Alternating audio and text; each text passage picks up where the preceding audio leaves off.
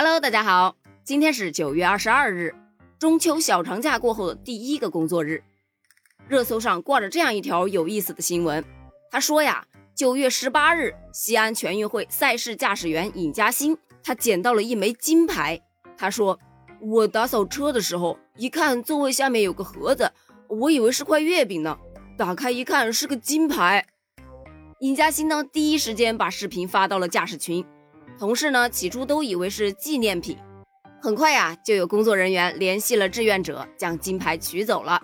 据悉呢，这枚金牌属于河南队空手道项目的运动员。网友就笑称啊，金牌都能丢，看样子家里是不缺这一个呀。呵呵，这位冠军心真大，你参加的是空手道啊，不是叫你空手回呀。这位司机太可爱了，想知道是不是金牌，咬一口不就知道了？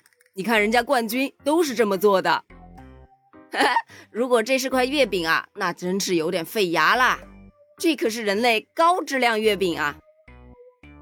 哎，别怪司机啊，他可能遇到过掉月饼的，但肯定从来没有遇到过掉金牌的。这才是真正的拾金不昧呀！确实啊，不得不说。这位冠军真的是有点小迷糊啊，还好遇到咱们可爱的司机朋友。